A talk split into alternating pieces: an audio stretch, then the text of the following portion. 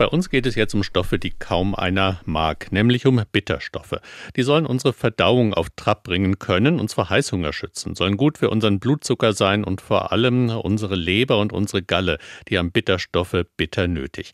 Das Problem ist nur, wir essen sie nicht wirklich gern. Denn der Geschmack bitter wird von unserem Gehirn ja immer noch als Warnsignal gewertet.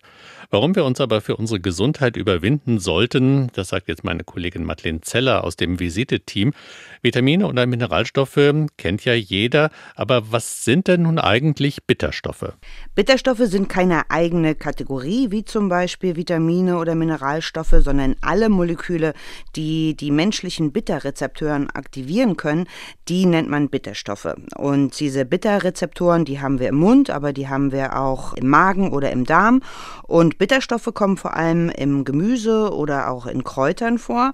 Die können Polyphenole sein, Flavonoide, aber selbst einige Eiweißbestandteile schmecken bitter und zählen daher zu den Bitterstoffen. Aber warum sind die jetzt so gut für uns? Welche Stoffwechselprozesse setzen die denn in Gang?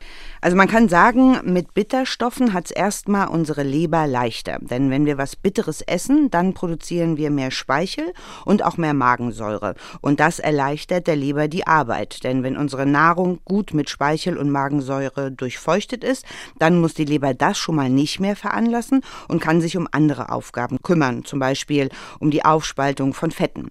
Aber auch die Produktion von Gallensäure oder von Insulin und sogar vom Satthormon GLP1 wird durch Bitterstoffe angekurbelt.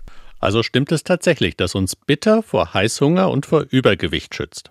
Teilweise schon. Bitterstoffe, zum Beispiel in Form von Tropfen oder Sprays, können kurzfristig die Lust auf Süßes nehmen. Denn mit so einem bitteren Geschmack im Mund, dann hat man erstmal gar keine Lust, irgendwas zu essen. Also wer jetzt ständig naschen möchte, der kann diesen Janker mit Bitterstoffen kurzzeitig abstellen. Außerdem sorgen Bitterstoffe im Essen dafür, dass wir schon während wir essen mehr GLP1 bilden. GLP1 ist unser Satthormon und wenn das einen bestimmten Peak erreicht hat, dann sendet es an das Gehirn, Mensch ist satt. Und ähm, damit können dann Bitterstoffe helfen, dass wir vielleicht uns früher oder schneller satt fühlen und auch etwas weniger essen. Aber so ein richtiges Abnehmmittel sind Bitterstoffe nicht. Da gibt es bessere Methoden.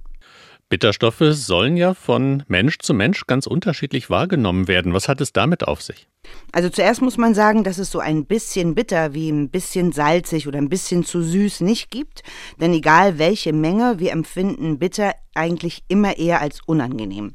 Aber eine Studie unter Leitung des Stoffwechselforschers Matthias Laudes von der Uni Kiel hat jetzt ergeben, dass zum Beispiel übergewichtige Menschen den Geschmack bitter viel, viel stärker empfinden als schlanke Menschen. Das könnte ein Grund dafür sein, dass übergewichtige Menschen ein größeres Bedürfnis haben, sehr süß oder sehr kalorienreich zu essen. Aber die gute Nachricht, egal ob übergewichtig oder schlank, jeder kann sich an den Geschmack bitter gewöhnen und irgendwann ist er dann tatsächlich eine Bereicherung. Ja, und dann kommt jetzt die ganz entscheidende Frage, wie komme ich an ausreichend Bitterstoffe? Also zum einen gibt es Säfte, Tinkturen, Tropfen und Sprays in der Apotheke oder im Reformhaus. Die werden zum Beispiel bei Verdauungsproblemen oder bei Blähungen empfohlen.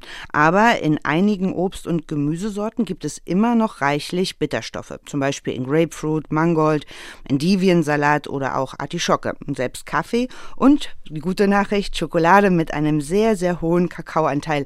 Auch die haben noch viele Bitterstoffe. Aber Sie sagen da eben gerade bei Obst und Gemüse immer noch. Ja, weil die Geschmacksrichtung bitter ja so unbeliebt ist, wurde sie aus den meisten Obst- und Gemüsesorten mit der Zeit rausgezüchtet. Aber zum Beispiel Rosenkohl oder Chicorée schmecken heute gar nicht mehr so bitter, wie die mal geschmeckt haben. Aber es gibt noch alte Gemüsesorten, an denen wurde nicht gezüchtet oder nur wenig gezüchtet und die haben noch recht viele Bitterstoffe. Und äh, wenn wir in die Geschichte gucken, dann liest man da ja immer, dass Bitter eigentlich ein Warnsignal ist. Sind denn alle Bitterstoffe gut für uns oder gibt es dann auch welche, von denen wir besser die Finger lassen sollten?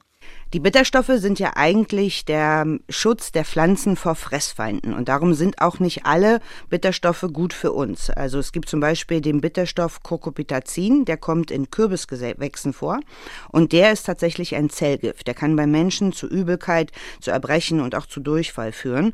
Darum müssen zum Beispiel Hobbygärtner aufpassen. Wenn sie Zucchini oder Gurken anbauen, dann dürfen die nicht direkt neben Zierkürbispflanzen stehen, weil ähm, dann kann es zu einer Rückzüchtung kommen. Dann können diese Cucurbitacine von den Zierkürbissen auf die Gurken oder die Zucchini übergehen. Aber die allermeisten Bitterstoffe, die sind sehr gut für uns. Madeleine Zeller aus der Visite-Redaktion war das über Bitterstoffe.